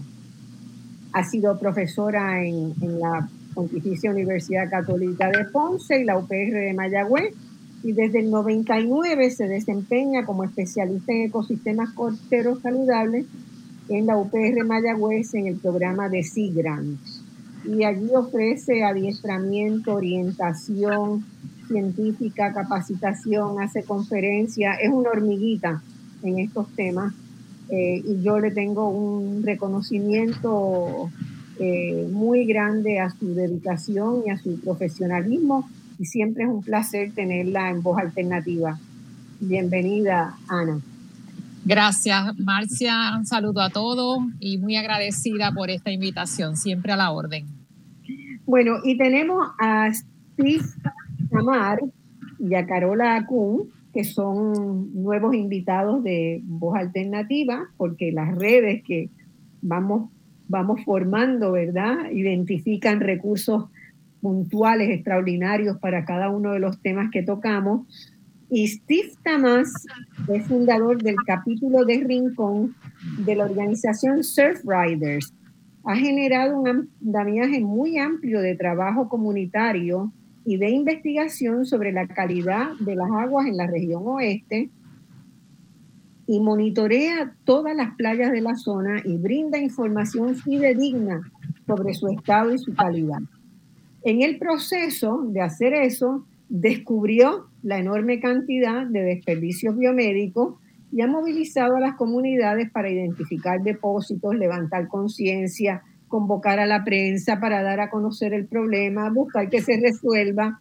Es un activista extraordinario con, que trabaja con una base científica. Y eso es lo interesante, ¿verdad? De cómo el desarrollo comunitario puede eh, nutrirse de una relación estrecha entre, entre la ciencia y, lo que, y las necesidades de la comunidad. Y eso se da en el caso de Steve y la relación también con, con Ana pasa por ahí. Y tenemos también de invitada Carola Kuhn, que es una voluntaria en el proyecto de análisis de calidad de agua de la Fundación Surf Riders. Así que eh, vamos a comenzar este diálogo. Bienvenidos, este, Steve. Con Steve nos hemos este, interactuado por WhatsApp en los pasados días bastante. Así que es un placer tenerte acá, Steve. Admiro lo que has estado haciendo. Ah, muchísimas gracias, Marcio. Por cierto, buena, buena tarde a todos. y gracias por esta invitación uh, por su programa. Carola. Hola, gracias, gracias por la invitación. Sí, mi nombre es Carola Pum, yo soy voluntaria del equipo de Survivor, como usted explicó. Yo soy una ciudadana común y corriente, ¿verdad? Interesada en poner su granito de arena, en proteger pues, nuestros recursos naturales, nuestros ecosistemas. Así es que estoy aquí, ¿verdad? Asistiendo a, a Steve. He participado de sus adiestramientos en la parte del recogido de, de eh, desperdicios médicos en la zona de Añasco y estoy aquí para pues, aportar en lo que ustedes necesitan y responder a las preguntas. Bueno, me parece fantástico. Eso es lo que todos los puertorriqueños tienen que hacer. Yo en esta, eh, la semana pasada, hablando con, con Ana, en la preparación de este programa hablábamos de, ¿verdad?, de los problemas de cambio climático que estamos teniendo, que realmente estamos llegando a una, a una crisis muy seria. Y los meses de junio, julio y agosto fueron terribles. Y fueron terribles también para, para las zonas costeras, ¿verdad? Por las implicaciones del calentamiento de, de los mares. Y eso lo vamos a estar discutiendo la semana que viene. Voy a hacer un programa con, con alguno de, esa, de esos noticias que me tienen preocupada. Pero bueno, vamos, vamos a la conversación de hoy, que yo comienzo por agradecerle el aprendizaje que yo he tenido, porque a la verdad es que yo aprendo un montón haciendo estos, estos programas, porque estudio como loco antes de, de hacerlos eh, y, yo sí había escuchado de que había alguna vez aparecido en alguna playa eh, desperdicios biomédicos, pero nunca imaginé la envergadura que ustedes han documentado y que es verdaderamente alarmante. Y comienzo por preguntarle a Ana, a la doctora Navarro, eh, ¿Cuáles serían, cuáles son, verdad, y dónde están establecidos los protocolos que se deben seguir para disponer de estos desperdicios? Tiene que haber protocolos muy estrictos para ello, ¿no? Tendría sí, que haber. Este, sí, eh, buenos días, ¿me escuchan bien? Sí. Eh, bueno. Un poco de. Bájate un poquito el volumen. Del. Ok, voy ahora. Bájate un poquito el volumen. Eh, ¿Me escuchan ahora mejor? Sí, mejor.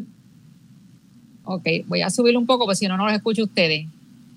Bueno, eh, ya el volumen está bien ahora. Sí, perfecto. Es que reverbera, si no. Sí.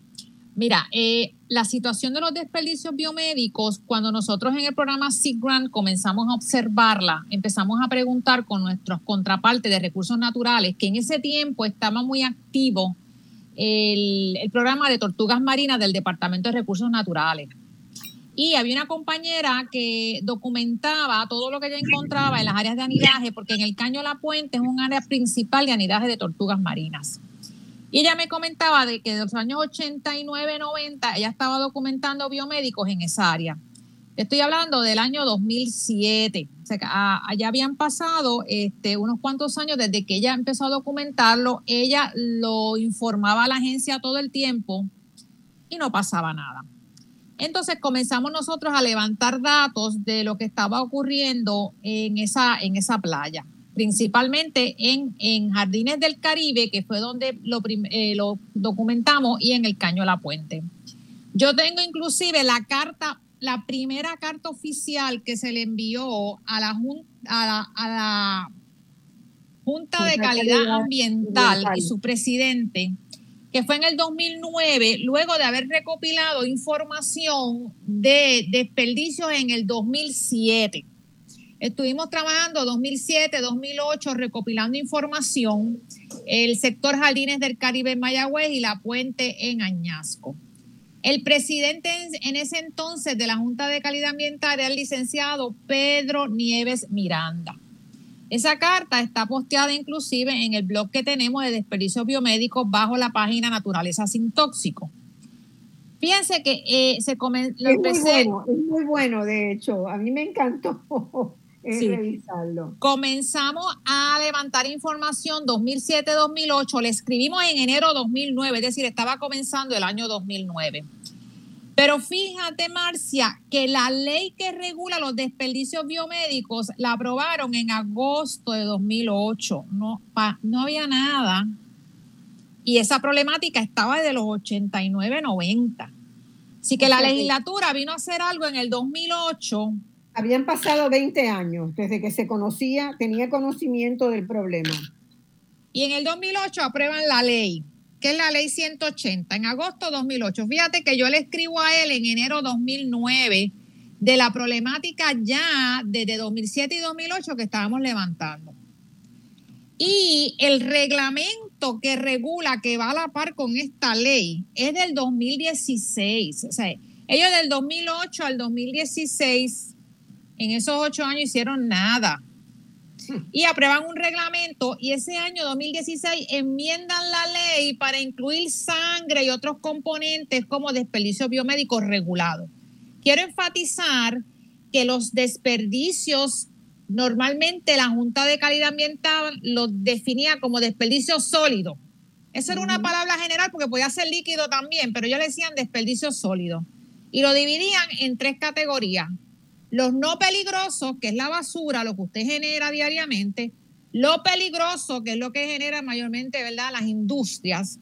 Y los biomédicos regulados. Y entonces en los biomédicos regulados, pues la ley y los reglamentos especifican, ¿verdad?, cuáles son los biomédicos regulados y cuáles son las, eh, el, el, empaquetamiento que tienen que tener estos desperdicios biomédicos. Por ejemplo, un desperdicio biomédico regulado significa cualquier desperdicio.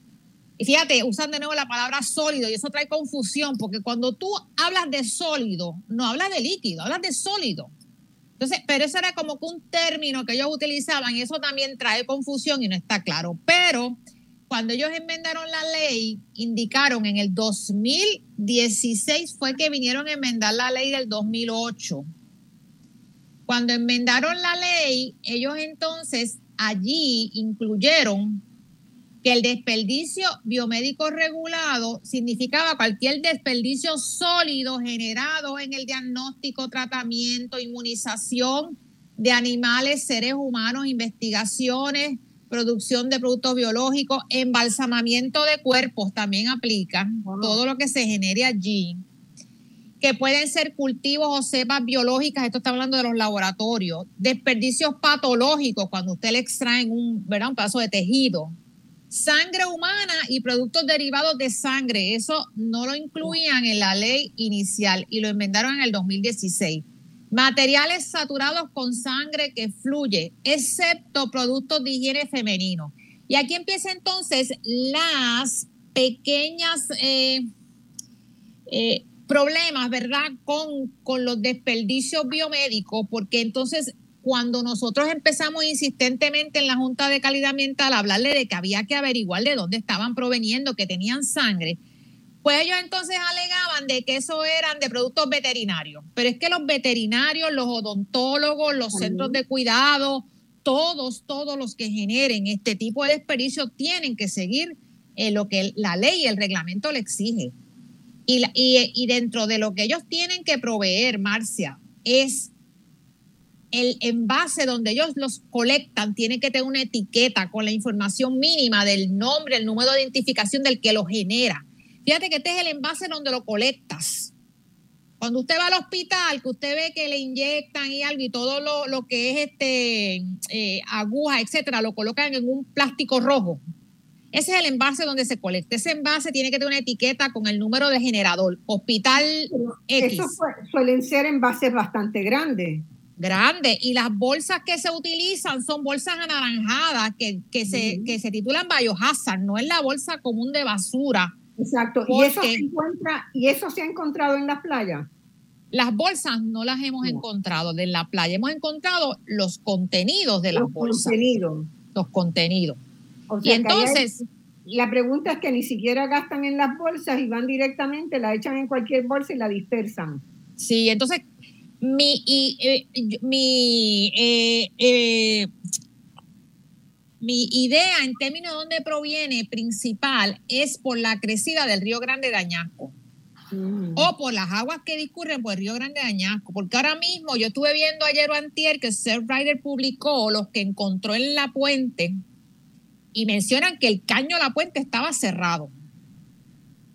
¿Sabe? y el caño de la puente está bien cerca del río Grande de Añasco. Es decir, que cuando el río Grande de Añasco fluye, por ahí salen los desperdicios y se dispersan hacia el lado de Mayagüez, que queda, ¿verdad? Hacia el lado este, este del río y hacia el lado de Añasco, que queda hacia el lado oeste del río.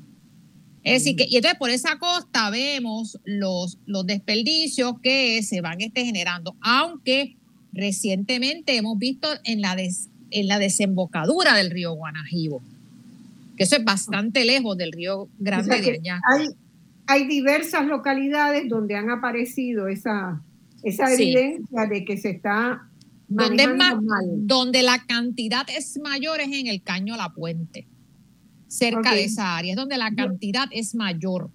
Yo quiero que, que este Steve ahora nos diga que, cómo ustedes se encuentran con eso. Ustedes ya tienen sospecha de sitios que están donde podrían estar y hacen, excavan ahí un poquito para ver, o normalmente están a la simple vista sencillamente dejados en la arena. ¿Cómo es el, cómo es, encontrarse con la evidencia? Carola. Nosotros tenemos un proceso ya estructurado, ¿no? Y hay un adiestramiento de cómo nosotros vamos a ir a poder identificar y colectar este material. Quería aclarar primero cuando mencionaron lo de las bolsas, que nosotros encontramos bolsas intravenosas y todos sus derivados en esa búsqueda que nosotros hacemos. Entonces, nosotros tenemos un proceso, casi siempre, como ya mencionó Ana, nosotros vamos allí a la puente y ya nosotros sabemos, ¿verdad? Dividimos en tres zonas. Dividimos la zona costera, una zona intermedia y una zona que está un poquito más alejada, ¿verdad? De la orilla. Y nos dividimos en grupos. Establecemos un metraje que vamos a seguir. En este caso, casi siempre son 400 metros. Y de ahí empezamos a colectar. Muchas están a simple vista. Algunas tenemos que ir eh, escarbando un poco para encontrarlas. Y en cada búsqueda de 400 metros podemos encontrar 75, 100, 200 de estas bolsas algunas que las clasificamos como completamente positivas y son solo 400 metros y a veces somos dos o tres personas. Y algunos derivados también, pedazos, eh, derivados de estas eh, IV bags, de estas bolsas intravenosas. Entonces, ¿qué ustedes, ¿cuál es el procedimiento que siguen ustedes una vez tienen el hallazgo ahí? ¿Qué ustedes hacen? ¿Clasifican con sumo cuidado? Eh, ¿Guardan? Nosotros nos dividimos, ¿verdad?, en grupos. Y entonces tenemos una persona que va recogiendo todos los datos. Y nosotros entonces vamos recopilando, marcamos primero 100 metros, recogemos en 100 metros y ahí identificamos qué es un positivo positivo, qué es algo que pudiera ser, qué es algún derivado, qué es algo que tenemos duda y luego lo vamos a evaluar más a ver si es o no es. Ya una vez nosotros hacemos un desperdicio biomédico. Un desperdicio biomédico porque a veces si lleva mucho tiempo ahí, pues a veces es un poco difícil, ¿no? A la vista poder identificar y no todos somos expertos, no somos, ¿verdad?, de la industria ni nada. Y entonces todo lo vamos recogiendo y después nosotros entonces separamos, volvemos a clasificar y validamos y vamos recogiendo esa data. Realmente nuestro proceso es de investigación porque ahí nosotros recolectamos 100 bolsas, por ejemplo, pero en el océano hay millones. Entonces es solamente para la investigación y rastreo. Ese es nuestro objetivo. Ahora, pregunto, ¿y ustedes qué hacen con ese material? ¿Lo guardan? ¿Clasificado? Pues nosotros no tenemos los recursos, claro está o tienen, ustedes, tienen ustedes la posibilidad de encaminar eh, una disposición adecuada de los mismos. No tenemos los recursos ni tenemos los medios para hacer la disposición adecuada. Obviamente se envuelven bien, y se desechan de una mejor manera que no sea en el océano, pero no podemos seguir, ¿verdad?, lo que exige la reglamentación porque no tenemos los recursos. Y como mencioné, es tan poco lo que nosotros colectamos en relación a lo que, al problema que hay, a la raíz del problema, que pues nosotros lo empaquetamos y entonces lo desechamos de la mejor manera posible. Bueno, pero eh, eh, eh, eso es, es muy serio el asunto, porque quiere decir que ahí hay una irresponsabilidad de quienes generan eso, esos este, Marcia, quería mencionar que los dos tipos de bolsas que se encuentran son de diálisis y bolsas donde se colecta sangre. Y esas son básicamente las bolsas que se generan en las industrias farmacéuticas en el oeste de Puerto Rico. Ellos las generan porque las producen, pero ellos no disponen de ellas ni son los que las usan. Que, quede claro que la compañía que produce esas bolsas, bien sea para eh, diálisis o para colección de sangre, que son básicamente una sola compañía que las genera, ella las vende como nuevas para el uso de todo, ¿verdad? en el área de Puerto Rico. Que, entonces, y, te, y quiero ser bien clara con esto, porque a veces cuando llamamos la preocupación de la agencia, ah, ¿quién hizo la bolsa? digo, es que el problema no es quién hizo la bolsa. El problema es el que utilizó la bolsa y que tenía que disponer. Yo sé quién hizo la bolsa, eso lo sabemos. Hay solamente una compañía que hace esas bolsas y eso está estrictamente regulado. Y las hace, y las hace para que sean bien usadas. Para que sean bien usadas. A una forma de manejo. Lo que hay que buscar es el que está el que se dedica a colectar ese desperdicio en las distintas instalaciones donde se genera el que lo destruye, porque hay otro proceso que tiene que llevarlo para destruirlo, bien sea incinerarlo con vapor, cortarlo, etcétera, y el que finalmente lo dispone y dónde lo dispone. Y ese, esos tres eslabones son los que se supone que las agencias estén investigando y viendo para ver de dónde es que está saliendo en Mayagüez. Y eso no se está haciendo. Y ellos lo conocen. el problema. Pregunto, eh, ¿esto es un problema de salud ciudadana? claro. Hay un problema de salud. Eh, ¿Cuáles pueden ser las, los riesgos, las consecuencias de, continuar esto sin, sin atención? Bueno, allí tenemos, como dijo la compañera Carola, la jeringa y las terminaciones de, de punzantes. Y uno normalmente la gente en la playa camina descalzo. O ciertamente con algunas zapatillas, pero puede pincharse con ese material. Segundo, ese material los animales pueden también llevarlo, arrastrarlo, comérselo, eh, pensar que verles algún tipo de, de alimento, etcétera se vuelve todo una cadena de, contaminación biológica. Claro, a lo mejor cuando llegue al agua de mar, mucho se, descarta, pero lo que estamos encontrando es en, en, la arena, en el área donde los bañistas y los pescadores y los visitantes utilizan esa área. No estamos mirando el posible impacto que pueda tener en las aves del área, en los, de los mamíferos marinos, en las mismas tortugas marinas cuando suben a la arena a, a desovar. O sea, eso es algo que, que, también es importante, pero no se ha atendido hasta ahora, porque creíamos que cuando dijéramos, mire, esto es un asunto de impacto a la salud de las personas, eso tenía prioridad. Luego, claro, la, la otra vida también, pero pues nos alertó tanto y, luego nos frustramos tanto de que no se le ha dado ningún tipo de importancia. Eh, es terrible porque yo pienso también, algunas de esas jeringas van a llegar al mar. También pueden, tener los pueden afectar la vida de los peces, de la, de la población marina dentro del agua, ¿verdad? Eh, y, y, a qué, a qué tú, a qué ustedes ¿Cómo ustedes explican que haya habido tanta dejadez durante ya cerca de 30 años, más de 30 años? Y 30 años antes es porque no se habían encontrado, porque no se habían buscado, porque no había el trabajo de estas organizaciones sociales este, o programas universitarios que trabajara, ¿verdad? Y es a partir de que trabajan en las costas que se encuentran. Probablemente el, el problema viene de mucho antes se convirtió en uso y costumbre. Bueno, yo puedo. Tenemos reportes de residentes en la playa. Que, lo, de los residentes lo tiene fotos desde los 80. De los 80. Vamos a la pausa y seguimos conversando sobre eh, cómo disponer de los, de los desperdicios biomédicos.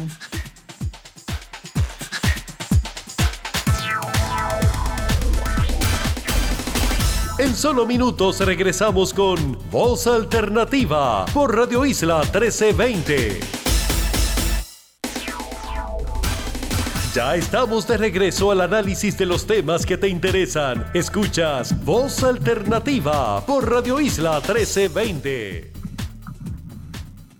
Bueno, mis amigos, volvemos con esta conversación sobre los desperdicios encontrados en playas de Puerto Rico, en áreas costeras de Puerto Rico, en el, en el oeste, que eh, dan cuenta de que ha habido unos procesos durante muchos años, más de 30 años documentados, eh, de, eh, de desperdicios que no han sido tratados, manejados adecuadamente y que presentan riesgos de salud para las personas para, y para los animales de la zona. Steven estaba hablando, ¿verdad? Y estaba contándonos cómo era que, encontraban esos, esos materiales, ¿verdad? Y hemos estado reconstruyendo el proceso mediante los cuales los clasifican, los organizan y tratan de darle una, unos ¿verdad? De hacer efectivamente un desperdicio este, bien cuidado eh, de los mismos. Pero hay también un trabajo que ustedes han hecho con las comunidades que es de eh, que las comunidades tomen conciencia de la necesidad de tener playas limpias, ¿verdad? De reducir la contaminación en las playas y de alertarlas a que tiene que haber un proceso que ordene una investigación y que ponga, eh, permita poner en marcha las disposiciones de una ley que ya existe.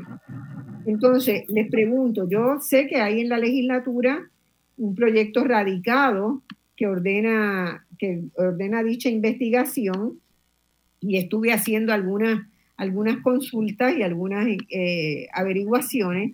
Eh, el proyecto parece estar estancado en la Comisión de Salud de la Cámara y en una conversación a quien llamé en el día de ayer, a la licenciada eh, Mariana Nogales, que es coautora de la medida junto con el representante Jesse Cortés, eh, me dijo que se le ha estado dando seguimiento, pidiendo vistas públicas, pero no ha salido de la Comisión de Salud de la Cámara, que están eh, muy involucradas en una situación de ACE y que podría tardarse y no considera que si queda en la Comisión de Salud de la Cámara se pueda ver eh, en esta sesión legislativa ni en la próxima. Y que posiblemente una ruta sería eh, que se considerara, se pasara a la consideración de la Comisión del Oeste. Eh, ustedes han estado seguro conversando sobre, sobre esa estrategia, ¿verdad? Y, y ojalá que eso se pueda, pueda llegar a concluir y que se apruebe ese proyecto. ¿Qué piensan ustedes, Ana? Mira, se han hecho montones de vistas públicas con la Comisión del Oeste años atrás. Hay informes hechos. Eh, ellos, ellos hacen nada, Marcia. Eh, es lamentable lo que te tengo que decir, pero yo te digo que desde el 2007 estamos haciendo esfuerzos. Me recuerdo las vistas que hicieron en el municipio de Mayagüez, donde todos fuimos a deponer. Varios legisladores han hecho resoluciones, investigaciones. Eso es lo único que ellos hacen, el papeleo. Al ah. final, al final pasa nada.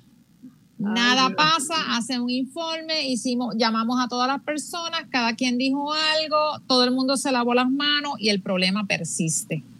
Inclusive hemos hecho acercamientos a la EPA, la Agencia de Protección Ambiental Federal, es la que tiene la jurisdicción más grande sobre esta problemática. Ellos lo que hacen es que le delegan a la Junta de Calidad Ambiental el que atiende esta situación. Por eso es que la Junta en el 2008 y luego, eh, antes, eh, 2016, antes yo creo que de desaparecer, hicieron este, este aguaje de reglamento, pero todo se queda en eso, en los mismos documentos que no tienen ninguna funcionalidad, que no sirven, que no se implementan o sea, son eh, documentos pues para una tablilla y para a lo mejor cobrar este una, dieta. Exacto. Así que este eh, yo estoy bien frustrada. Mira, ni los alcaldes, ni los legisladores, ni la agencia, y ahora menos, mira, recursos naturales, que es el que tiene la jurisdicción ahora porque absorbió la Junta de Calidad Ambiental. Yo fui el mes pasado, el 7 de agosto, y me reuní con el director de la oficina, que lleva más de 20 años allí, que sabe quién yo soy, que sabe que llevamos con la misma cantaleta de los biomédicos. Y él me miraba y se era lo único que hacía. Le dije, mire, ¿qué podemos hacer? Queremos atender, por favor. Ah, pues somete una querella. Pues mire, yo estoy aquí personalmente, voy a someter la querella. Y también se la voy a enviar por correo electrónico a usted. 7 de agosto, Marcia. Coqui, coqui, no ha pasado nada. Y no va a pasar nada, ellos no van a hacer nada. Inclusive le pregunté, mira, la unidad de manejo de emergencia de ustedes, yo recuerdo que la Junta de Calidad Ambiental tenía una unidad de manejo de emergencia que la dirigía Luis Rodríguez. Me dijo, ah, eso se desmanteló, eso ya no existe. Porque se es una emergencia. Acuérdate, recuerda, recuerda que se eliminaron oficinas, cargos, procesos. Entonces llegó un eh, momento que, que, no sabemos qué podemos hacer, Marcia, aparte de que podamos seguir levantando información. no hay posibilidad de llevar un, no hay algún tipo de evidencia que se pueda llevar un caso de una acción de clase en el Tribunal Federal, porque o una demanda eso, contra. eso es bien costoso. Las comunidades no tienen los recursos para hacer eso. Los municipios lo pudieran hacer, pero para mí que aquí, aquí en el fondo hay una protección de alguien, algún contratista, alguien que está haciendo esto, se está protegiendo, no le... Mira, inclusive el propio reglamento que yo lo estaba leyendo, las multas son de hasta 25 mil dólares diarios por violación al reglamento. Estamos hablando que si ellos implementan ese reglamento, hay un montón de dinero para poder recuperar estas playas, poder limpiarlas.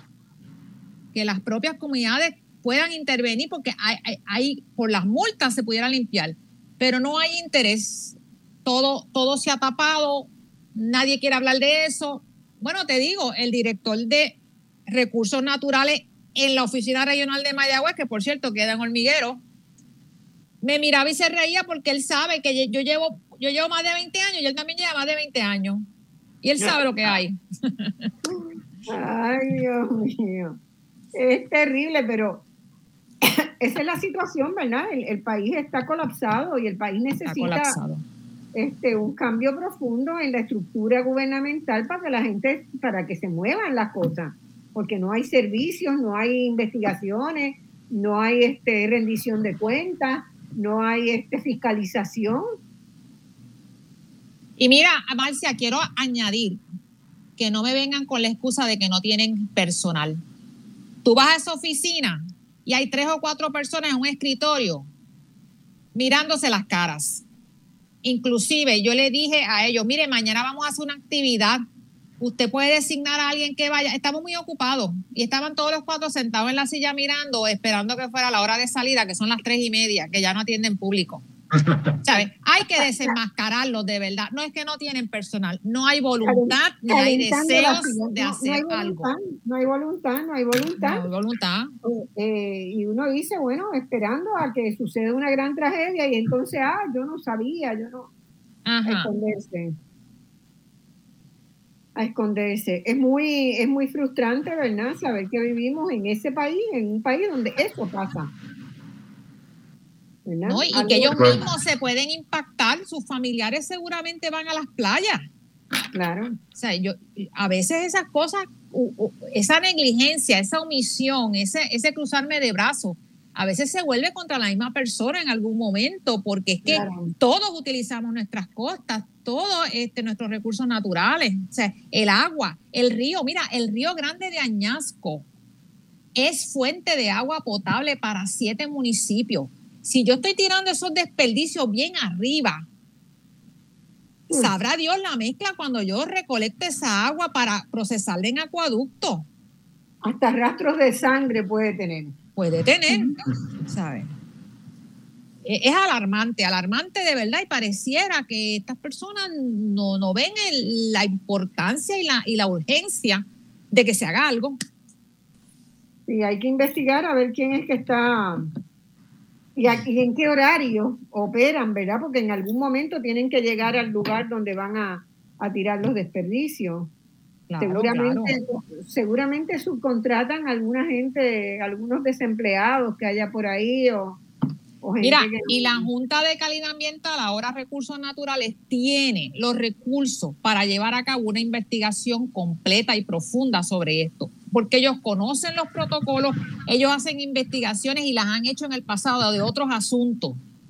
Sé que tampoco es que no tengan los recursos, ellos tienen el personal y tienen el conocimiento. Y si no, mire, busque la Universidad de Puerto Rico, Sir Ryder y otras organizaciones que pueden también colaborar. Vamos a hacer una investigación con todos estos componentes, vamos a unirnos para tratar de averiguar qué es lo que está pasando. Nosotros yo- no tenemos la información de quiénes recolectan, Claro. qué, qué Muchas, quién- cuál es el proceso, muchas. quién Son contrata con quién. Claro. Son muchos, muchos factores, muchas variables ahí. Hay laboratorios este, tecnológicos, hay hospitales, hay, hay mucha Centros gente. de diálisis, nada Centros más que hacen más que diálisis. Quería comentar también que cuando nosotros recolectamos este material lo investigamos y nunca tiene una identificación, parece como que la borran claramente antes de disponer de esos desechos, o sea que eso lo hace más difícil. Y entonces la razón por la que nosotros dividimos las zonas cuando hacemos la recolección de este material es para tratar de identificar cuándo fue depositado, si fue depositado recién, si fue depositado hace un mes, dependiendo de dónde nosotros lo encontramos, para ir creando patrones y ver si se puede identificar pues su, su procedencia, ¿no? Claro. Como otra pista sobre los culpables. Claro, otra pista. Este, yo te quería preguntar, este, aprovechando que tenemos aquí a Steve y Carola, eh, quería preguntarles por el trabajo que ustedes hacen de medición de calidad de agua. Y quería preguntar, ¿verdad?, eh, si, si las agencias públicas de Puerto Rico eh, lo hacen también, si sencillamente descansan en ustedes, es un monitoreo de la calidad de agua. Eh, Public agencies do water testing. Yeah, well, yeah. Eh, nuestro programa es casi igual que el uh, programa de monitoreo de agua de, que, bueno, ahora el Departamento de Recursos Naturales hacen.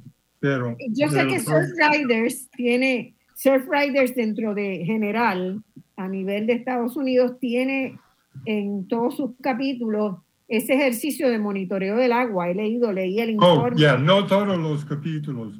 maybe, Lo hacen y me, pareció muy interesante, ¿verdad? Que una, que una organización social se tome, ¿verdad? El, el trabajo de hacerlo y de informarle a los usuarios de las playas la calidad de agua.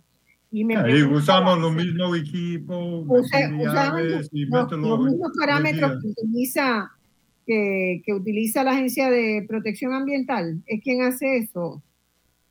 Bueno, uh, por cierto, you know, alrededor de la Reserva Marina, por ejemplo, hay recursos bien valiosos marítimos uh, que necesitamos protegerlos. Y una otra uh, pregunta sobre salud pública porque si tú nadar o surfear en agua contaminada, hay una oportunidad para enfermedades. Pero me, me parece una iniciativa extraordinaria. Ustedes tienen su propio laboratorio, ¿verdad? Ahí los veo. No, este, casi el mismo, el mismo, el mismo que recursos naturales Se sigue exactamente el mismo procedimiento y sí tenemos nuestro propio laboratorio aquí. Parte de la misión principal de lo que es Surfrider es que todo el mundo pueda disfrutar, ¿verdad? De las playas. Y para disfrutar de las playas, pues tienen que estar limpias. Entonces, el Blue Water Testing eh, Task Force, principalmente, eso es lo que busca, que todo el mundo pueda disfrutar de las playas, pues limpia. Y para eso, pues se hace toda la parte del monitoreo de las aguas todas las semanas. No todos los capítulos lo pueden implementar, todo depende, ¿verdad?, de sus prioridades y a dónde desvíen o asignen sus fondos, mejor dicho. Eh, el de nosotros, eso es una de las prioridades. Y eso es un proceso también, me imagino que ustedes trabajan con voluntarios como tú, Carola, porque es una actividad formativa extraordinaria, enseñarle, no es algo difícil hacerlo, y enseñarle a los jóvenes a, hacer esas pruebas es algo que podría mejorar muchísimo la calidad en todo Puerto Rico, ¿verdad? Sí, él tiene un programa de adiestramiento y adiestran también estudiantes. Muchas veces vienen estudiantes de escuela superior, estudiantes eh, internos que pasan todo el verano aquí aprendiendo ¿no? de los procesos. Y sí, esa es la idea, seguir, ¿verdad? Enseñando a las próximas generaciones para poder seguir con esta misión. Yo tuve un programa de voz alternativa hace, en los inicios, hace como cinco años, a una bióloga que eh, es la directora de calidad de agua de la ciudad de San Sebastián en el País Vasco. Y fue muy interesante porque en el País Vasco eh, la gestión gubernamental asume la toma de muestras, el análisis y la remediación, si hubiera que tomar medidas remediativas, de todas las aguas que utiliza el público sean aguas públicas o sean aguas privadas. Ella, bajo su responsabilidad, también tenía que examinar las piscinas de los, todas las piscinas construidas en la zona geográfica, ¿verdad?, que abarca su, su jurisdicción.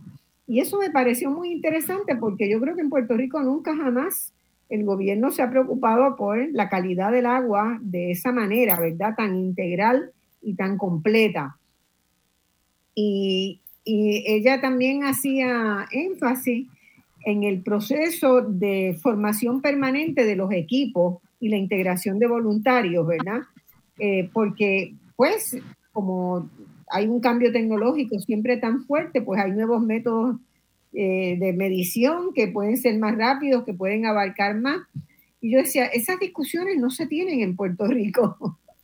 No se tienen. Si tienes la piscina verde en tu casa y te metiste, es responsabilidad tuya. Pero eh, la responsabilidad vicaria de un Estado por vigilar la, A, todos sus, ciudadanos, de cuidarlos, pues en el caso del País Vasco se asume plenamente. Eh, y, yo me preguntaba con qué frecuencia el gobierno hace mediciones, cómo se dividen ustedes, si es que hay alguna relación de colaboración para tener esa, ¿verdad? La mayor cantidad de playas medidas, la mayor cantidad del tiempo en términos de calidad. No sé cómo eh, Quería mencionarte, eh, Marcia, que la Junta de Calidad Ambiental tiene un programa de monitoreo de playas alrededor de Puerto Rico. Monitorean cada dos meses y son como 24 playas nada más. Eh, eso es nada.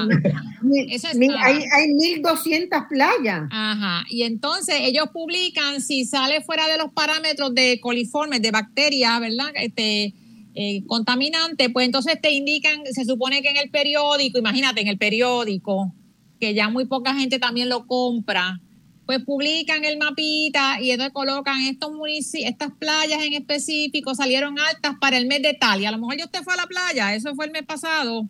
Y este, eso es lo único que tienen hace veintipico de años, porque ellos reciben fondos federales para hacer eso. Y una vez ellos monitorean y lo publican cuando solamente se sale del parámetro, no siempre.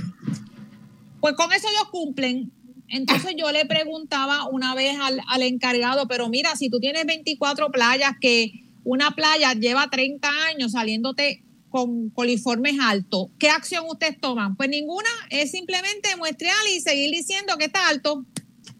Y, este, digo, pero, pero el propósito de muestrear es corregir, es estar pendiente, como tú dices, de la calidad del agua. Así que eso es lo único que tienen desde que la Recursos Naturales absorbió a la Junta de Calidad Ambiental, yo no he vuelto a ver más, más movimiento de ese programa. No sé si lo, lo están todavía haciendo o qué. Y si están publicando algo, porque personalmente ya yo no compro periódico este, en papel, ¿ves? Ya yo simplemente voy al internet y veo la, la noticia. Así que ¿A, qué impacto tiene eso? Pues para mí bien poco. Y es un y es un dineral que se asigna anualmente para, se asignaba, que no sé si todavía se hace. Si la Junta de Control eh, Fiscal lo ha cortado ya. Pues no sabemos, no sabemos. Pero todas las cosas importantes, pues no, uno no ve, uno no ve al final la evaluación, el, el, cambio, ¿verdad? De qué vamos a hacer ahora en esta costa, por qué tenemos este problema, vamos entonces a solucionarlo. Eso no lo vemos, es simplemente, pues, como dice la gente por ahí, 15 últimos cobramos y, y esto es para 30 años o 25 y nos jubilamos y nos fuimos y se acabó. Y no hay esa, ese compromiso de que las cosas mejoren y de que esos recursos se usen para que finalmente haya un cambio positivo. Bueno, ¿y qué pasa eh, en, otras, en otras áreas playeras donde Surfrider no está? Nada. Porque ustedes por lo menos a las, comunidades del oeste donde hay gente que hace surf, que me encantaría, pero no sé si me atrevo. Pregunta abierta, desafortunadamente, pero eso es la realidad pero sí, eh, o sea, ahí se está haciendo, yo entiendo la lógica, ¿verdad? De, la responsabilidad social que Surf Riders asume en hacer esa, esa medición de calidad del agua y en avisarle a la gente que va, que va a entrar a las playas. Yo lo entiendo y lo aplaudo, pero ¿qué pasa en el resto del país? Eh, esas 24 en el resto de... ¿Cuántas playas monitorean ustedes en el oeste? No, de nosotros, um, cada, cada semana. Ya. Ya. No, yeah como aproximadamente 25 playas, ¿verdad? Y para dar un toque positivo. Porque en el oeste, ustedes monitorean 25 y la En el oeste, 24 en todo el país. Por favor. Y, y, también se, se hace Isla Verde también. Junto con el capítulo de Rincón, ellos patrocinan y se hacen Isla Verde también. Y verdad, para dar un toque un poco positivo, porque no todo en nuestra isla es malo, ¿verdad? El capítulo tiene una página donde las personas pueden ir y ver los resultados. Y si bien pues no se hace nada, ¿verdad? Cuando te sale con alta bacteria, pero al menos tú como ciudadano sabes que no te vas a meter con tu familia y tus hijos en una playa que está contaminada, ¿verdad? Así es que algo pues sí hace y sí se pueden ver los resultados en una página que nosotros tenemos que es BWTF www.surfrider.org. También nosotros compartimos eh, calcomanías, ¿verdad? Con QR codes para que los restaurantes las tengan accesibles. Las personas pues van en la mañana a hacer su desayuno. Esto es un área muy turística. Verifican la calidad de agua y pueden seleccionar y decir, bueno, hoy voy a ir a las Playas Marías, hoy no voy a ir al Mendro. Y esos esfuerzos realmente son liderados por Steve, ¿verdad? No se da mucho crédito, pero yo sí se lo doy. Todos los miércoles hacen el testing y todos los jueves eso está publicado. Así que todos los jueves esto está actualizado con resultados frescos. Bueno, imagínense, y eso lo hacen ustedes que son una organización sin fines de lucro. Y todos somos voluntarios. Y, trabajan con voluntarios y tenemos un andamiaje que hasta recibe fondos federales y no lo hacen. Y no lo hacen. No, a lo que yo me refería cuando colectan y colectan y no hace nada es a la agencia. Que, por ejemplo, en Patillas es una playa que siempre sale no apta para bañistas, no apta para bañistas. ¿Pero por qué? Porque aparentemente hay una descarga constante de aguas usadas. Entonces, ahí la agencia debería decir, pues mira, vamos a corregir esto para ver si podemos cambiar el que en 25 años ya la playa de Patillas no salga no apta o por lo menos mejore su calidad de agua. A eso es a lo que me refiero, que la agencia hace todo eso y al final no se envuelve en tratar de revertir aquellas áreas donde realmente están teniendo problemas consistentemente y saben cuál es la, raíz del problema. Y eso es bien terrible y bien contradictorio porque eh, la estrategia económica de Puerto Rico está muy basada en el turismo. En el momento en que la gente tenga la percepción de que va a venir a una isla bellísima, pero no va a poder eh, bañarse en una playa porque están contaminadas, eh, no tienen buena calidad de agua, eh, o sea, nos estamos pegando un pie, un tiro en el pie, ¿verdad? Como estrategia este, gubernamental. Tendría que ser en el máximo, estar en la máxima prioridad gubernamental, tener las mejores playas y las mejores la mejor calidad de agua.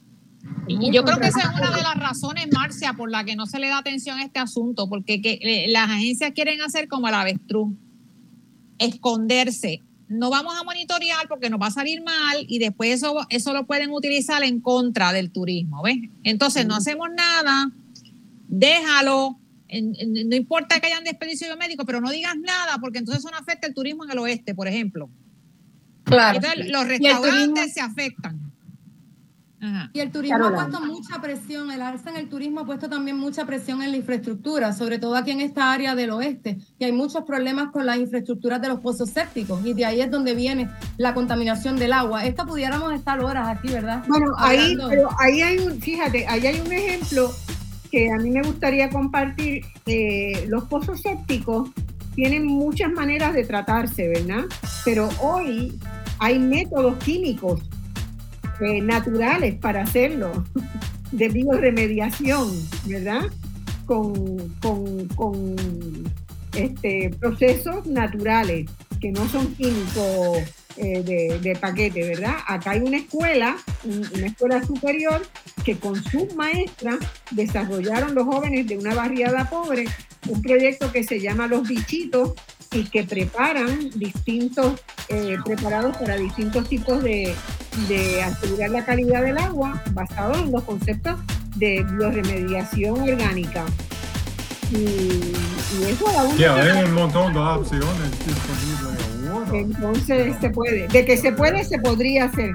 Se podría hacer mucho más. Lo que falta es la voluntad para hacerlo, la voluntad política de los funcionarios gubernamentales para hacerlo. Bueno, les agradezco un montón. Les agradezco un montón. Eh, me encanta que, que Carola haya hecho demostración de lo que un voluntario puede hacer, ¿verdad?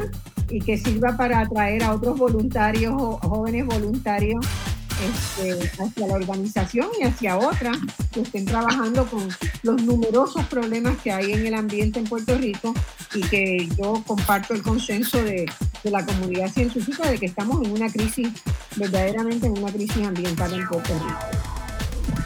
Bueno, esto ha sido todo, les agradezco y hasta el próximo domingo, que tenemos muchas cosas ya en el... Y vamos a empezar con el cambio climático y, lo que pasó en el país entre junio y agosto y todavía está pasando porque el calor no ha disminuido. Buenas tardes a todos. Buenas tardes. Gracias. Gracias.